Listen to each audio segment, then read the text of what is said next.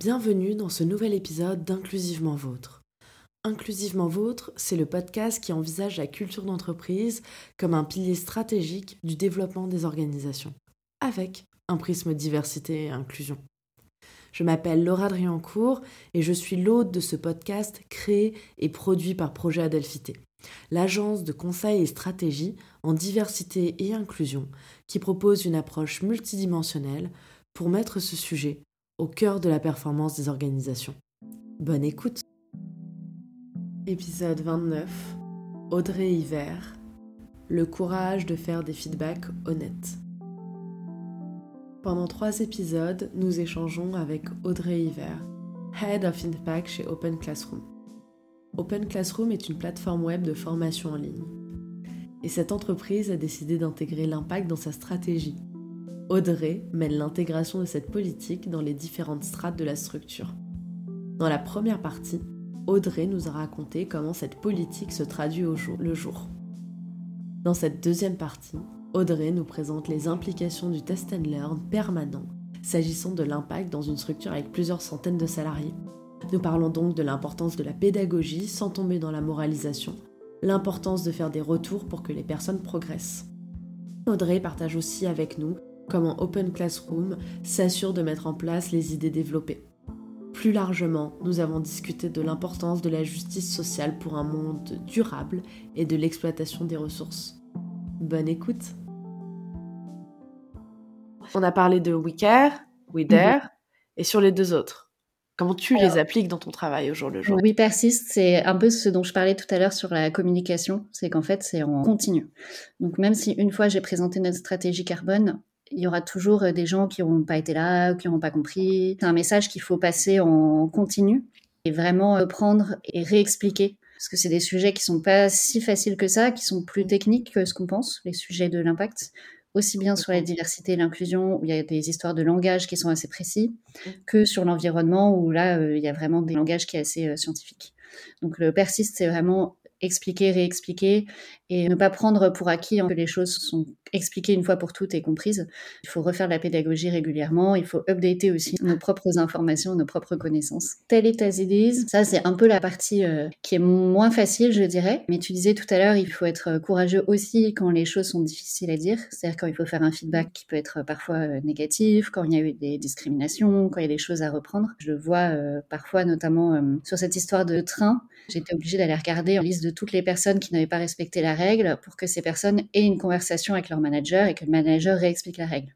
Oui, c'est pas grand chose, mais ça nécessite quand même d'aller au bout de la démarche et de dire les choses et de réexpliquer pourquoi on le fait et d'affirmer cette règle-là. Oui, ça demande effectivement une forme de courage de toujours refaire face aux gens, recommuniquer avec les gens. C'est pas évident en fait de responsabiliser les autres sans donner un sentiment qu'on est dans une forme de délation, de, comme si on scrutait les gens en permanence. Et de moralisation parce que du coup ça peut apparaître mais ça c'est pas bien pour la planète, ça c'est pas bien pour euh, les collègues. Justement, comment euh, vous faites pour éviter ce côté un peu moralisateur qui peut euh, ressortir? Quelles sont les autres explications que vous pouvez donner de pourquoi c'est important de ne pas le faire? Ça fait partie de la stratégie de notre entreprise. Donc la stratégie de notre entreprise, c'est de devenir, euh, par exemple, une plateforme d'éducation la plus sobre en carbone possible.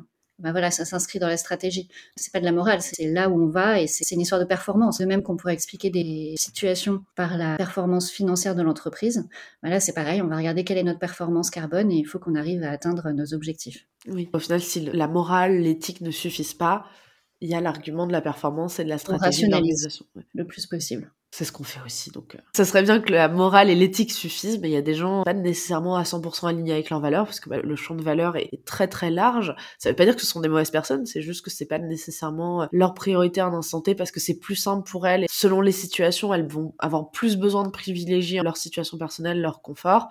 donc la morale et l'éthique ne suffira pas. Par contre, si ça s'inscrit dans une démarche globale de stratégie et de performance de l'entreprise, ça peut leur parler davantage, puisque euh, si l'entreprise se porte bien, bah, c'est aussi bénéfique pour elle. C'est un peu ce qu'on appelle en microéconomie la maximisation du, La maximisation. on se rencontre l'intérêt maximal pour chaque Exactement. acteur. Exactement, c'est la maximisation de l'intérêt. C'est intéressant de voir comment on peut appliquer aussi certains concepts d'économie. Alors l'économie, il y a des concepts qui sont à retravailler, bien entendu, parce que c'est pas applicable et ni utile pour créer un monde qui soit durable.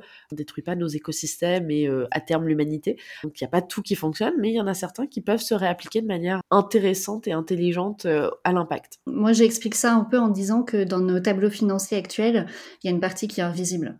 Donc en fait, si on ne compte pas les ressources de la planète, par exemple, qu'on utilise, mm. on ne fait que invisibiliser des choses qui devraient être sur notre comptabilité, puisque les ressources de la planète, elles ne sont pas infinies. C'est ça. Et ça serait bien que ce soit davantage pris en économie, justement, pour compter est-ce qu'il y a vraiment une création de valeur ou pas. Et je lisais euh, mm-hmm. un article qui disait que si les entreprises devaient véritablement payer le coût de l'environnement, la plupart ne feraient pas de profit. Ça m'étonne pas. Il y a vraiment une question de réfléchir à qu'est-ce qu'on valorise comme entreprise, parce que justement, si elles payaient véritablement le coût de leur environnement, l'extraction des ressources naturelles, potentiellement ne ferait pas de profit du tout. Et donc peut-être de réfléchir à s'orienter vers des activités qui sont bénéfiques à la société et qui consomment le moins possible de ressources notre environnement, qui, comme tu le dis, n'est pas renouvelable. Tout n'est pas renouvelable. Une des rares choses qui est renouvelable, c'est euh, le soleil. Ça fait pas beaucoup. Et même pour exploiter la chaleur du soleil, bah, en fait, les panneaux solaires, il y a très peu de choses qui sont renouvelables. Donc faut aussi réfléchir à ça. Euh, faut réfléchir à la construction, l'utilisation et ensuite comment on s'en débarrasse, comment on recycle et si c'est pas recyclable, faut peut-être se poser la question de est-ce que c'est vraiment pertinent? Le verre typiquement on consomme beaucoup parce que le sable est une des plus grandes ressources utilisées au monde, est une ressource aussi en voie d'extinction puisque c'est quelque chose qui a été fait euh, au fur et à mesure des millénaires de la roche qui a été rongée par la mer. Et c'est pour ça qu'il y a du sel. J'ai découvert ça il y a pas longtemps que le sel dans la mer euh, venait du fait que c'était les roches euh, qui avaient relâché une sorte d'acidité. Et donc le sable, c'est une ressource limitée aussi. Et mais par contre, le verre est recyclable ad vitam aeternam. Donc ça met énormément de temps à se décomposer. Mais on peut par contre énormément le recycler. Donc c'est une ressource qui est très pertinente. il y a toute cette euh, réflexion à faire euh, autour de comment on construit, donc consommer le moins possible, l'utilisation, quel est le but, et à la fin, bah, qu'est-ce qu'on en fait Est-ce que c'est viable Est-ce que ça peut être fait en sécurité Est-ce qu'on peut vraiment le recycler ou est-ce que ça doit être mis à l'abandon et si ça a été mis à l'abandon, il faut comparer avec tout ce que ça apporte à côté. C'est un peu toute la question du nucléaire, du charbon, euh, tout ça, parce que le nucléaire, effectivement, il y a des dangers. Il y a le fait qu'on bah, on enterre les déchets, mais peut-être qu'en termes d'économie d'énergie et d'extraction de l'environnement, ça peut être intéressant. J'ai pas un avis euh, tranché sur ça, mais je pense que c'est important qu'on regarde l'ensemble de l'impact pour pouvoir prendre des décisions, mais prendre aussi en compte la sécurité des gens, bien entendu. Je te recommande un livre que j'ai lu qui s'appelle The Big Pivot, qui explique en fait que toutes les entreprises vont devoir faire euh, ce pivot vers un modèle social et environnemental qui est vraiment euh, au cœur de leur business model. Et la théorie, c'est de dire on est dans un monde qui est de plus en plus chaud, avec de moins en moins de ressources, et qui par ailleurs est de plus en plus transparent, ce qui veut dire qu'il y a une pression accrue euh, des employés, des clients, des financeurs pour des modèles sociaux et environnementaux cohérents.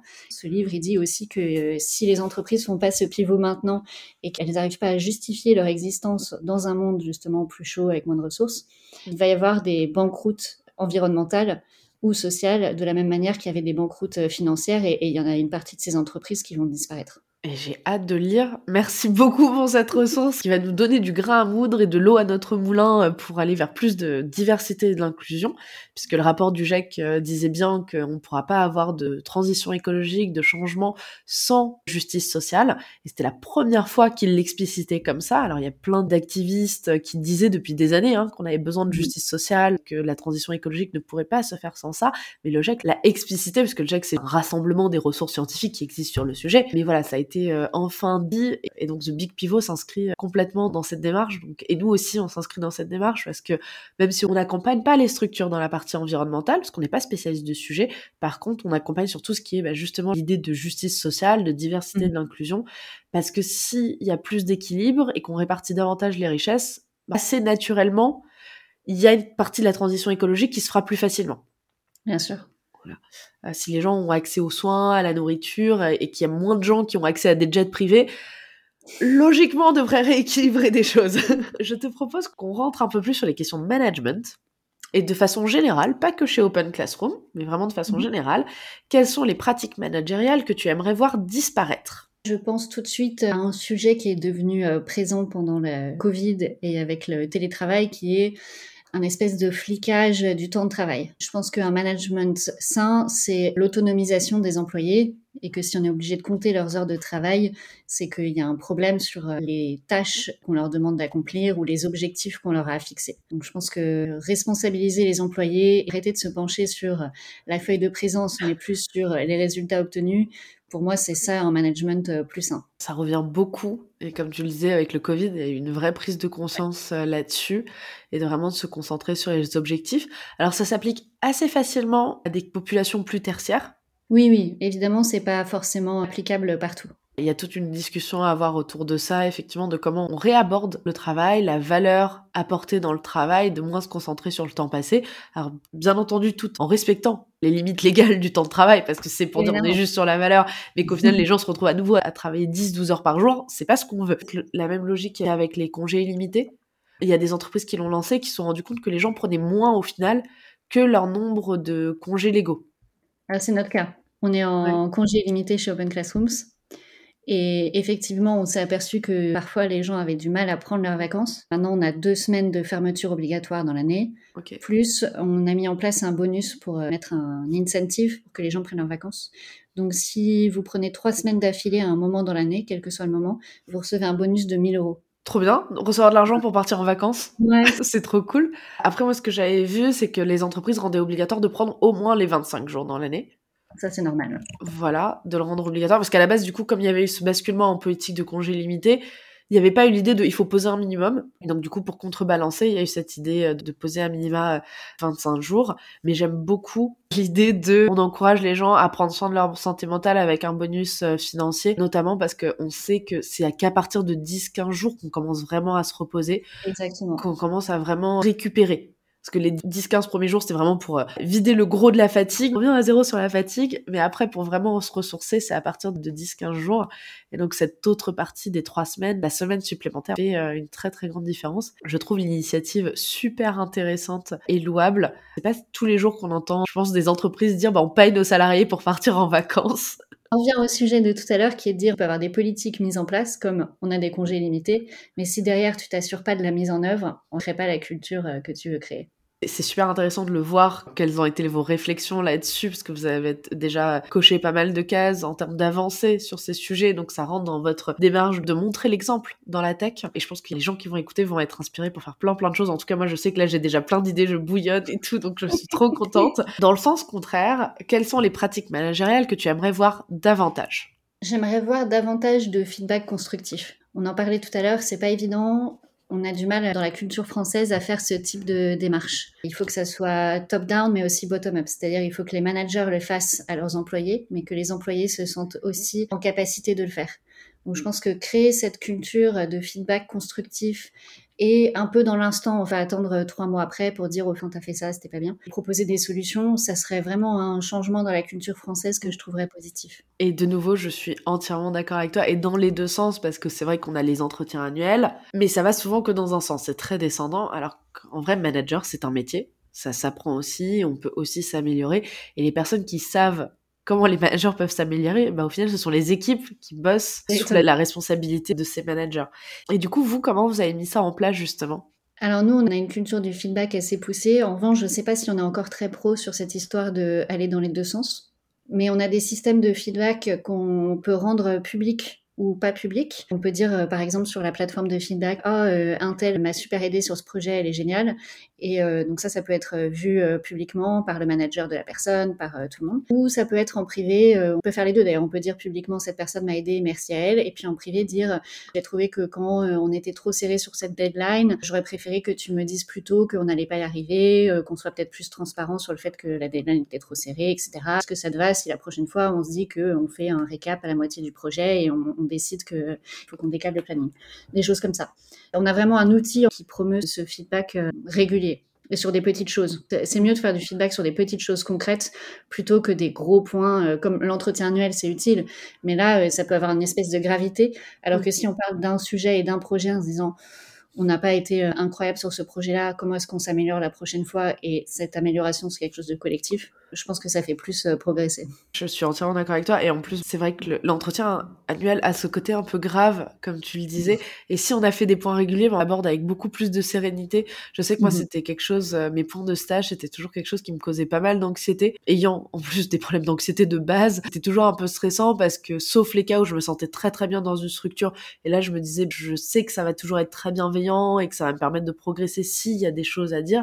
Les fois où je me sentais pas super à l'aise, et mine de rien, j'ai travaillé dans des environnements qui étaient très conservateurs, parce qu'avant j'étais avocate fiscaliste. C'est assez conservateur comme milieu, et quand on est une femme ou une personne minorisée, c'est encore plus compliqué. Et donc ça peut être euh, un peu stressant, alors que si on fait des feedbacks réguliers, on sait ce que la personne va nous dire, pour réfléchir, pour se projeter sur l'année à venir, sur les objectifs qu'on veut mettre en place, sur les choses qu'on veut réaliser vraiment de se projeter vers le futur et c'est pas trop regarder en arrière, plus en mode bilan et on sait ce qui va être à améliorer déjà un peu en amont. C'est plus relaxant du coup comme moment, plus optimiste et positif toi, quel serait un bon système pour faire les feedbacks vers les managers? Alors, je l'ai pas pratiqué moi-même, j'ai pas été dans une organisation qui pratiquait ça, mais ce dont j'ai entendu parler et que j'aurais envie de tester, c'est le système de feedback à 360 degrés. Mmh. C'est-à-dire qu'il euh, y a un système automatique qui demande du feedback sur une personne, à la fois les personnes managers et les personnes qui sont managées par l'individu en question. Et ça, de manière anonymiser quand c'est possible, si c'est des équipes qui sont suffisamment grandes. Je pense que c'est l'occasion d'avoir justement un 360 sur cette personne et de voir si euh, les pratiques managériales sont les mêmes et sont cohérentes avec la valeur de l'entreprise. Je dis ça, c'est quelque chose qui m'attire, j'aurais envie d'essayer, mais je ne l'ai pas pratiqué moi-même. Je suppose que c'est un peu dans les objectifs de feuille de route prochaine pour Open Classroom aussi, parce que tu donnes pas mal d'impulsions sur tous ces sujets, je suppose que tu as pas mal ton mot à dire là-dessus et que tu vas travailler avec le département RH pour mettre ce genre de choses en place. Oui, alors avec le département RH, on travaille beaucoup ensemble. On n'a pas pour l'instant travaillé sur euh, ce type de sujet, mais par exemple, dans la formation des managers, moi, je vais m'assurer que dans le plan de formation, on inclut bien tous les sujets qui concernent l'impact et notamment les sujets qui ont pu remonter de notre enquête justement sur la diversité et l'inclusion. L'une des choses les plus difficiles dans la diversité et l'inclusion, c'est le fait de savoir qu'on va forcément faire des erreurs. Et pour pouvoir avancer sereinement, c'est essentiel de l'accepter et d'accepter que notre regard va nécessairement évoluer. Toutefois, cela reste parfois bloquant pour beaucoup de personnes et donc d'entreprises. C'était donc intéressant d'échanger avec Audrey et de savoir que ce sentiment gênant qu'on peut avoir en relisant nos anciens écrits est très commun Personnellement, j'ai décidé de me réjouir du chemin parcouru et de savoir que j'apprendrai toute ma vie sur ces thématiques. La semaine prochaine, dans la troisième et dernière partie de notre échange, Audrey nous explique comment Open Classroom a mis l'accent sur la santé mentale et physique des équipes. Nous espérons que cet épisode vous a plu. Vous pouvez nous retrouver sur toutes les plateformes d'écoute mais aussi sur le site www.projet-du-milieu adelphité.com, ainsi que sur la page LinkedIn et Instagram de Projet Adelphité. Tous vos likes, partages, commentaires sur toutes les plateformes d'écoute, ainsi que vos 5 étoiles sur Apple Podcast soutiennent notre travail. À très bientôt pour un nouvel épisode d'Inclusivement Vôtre.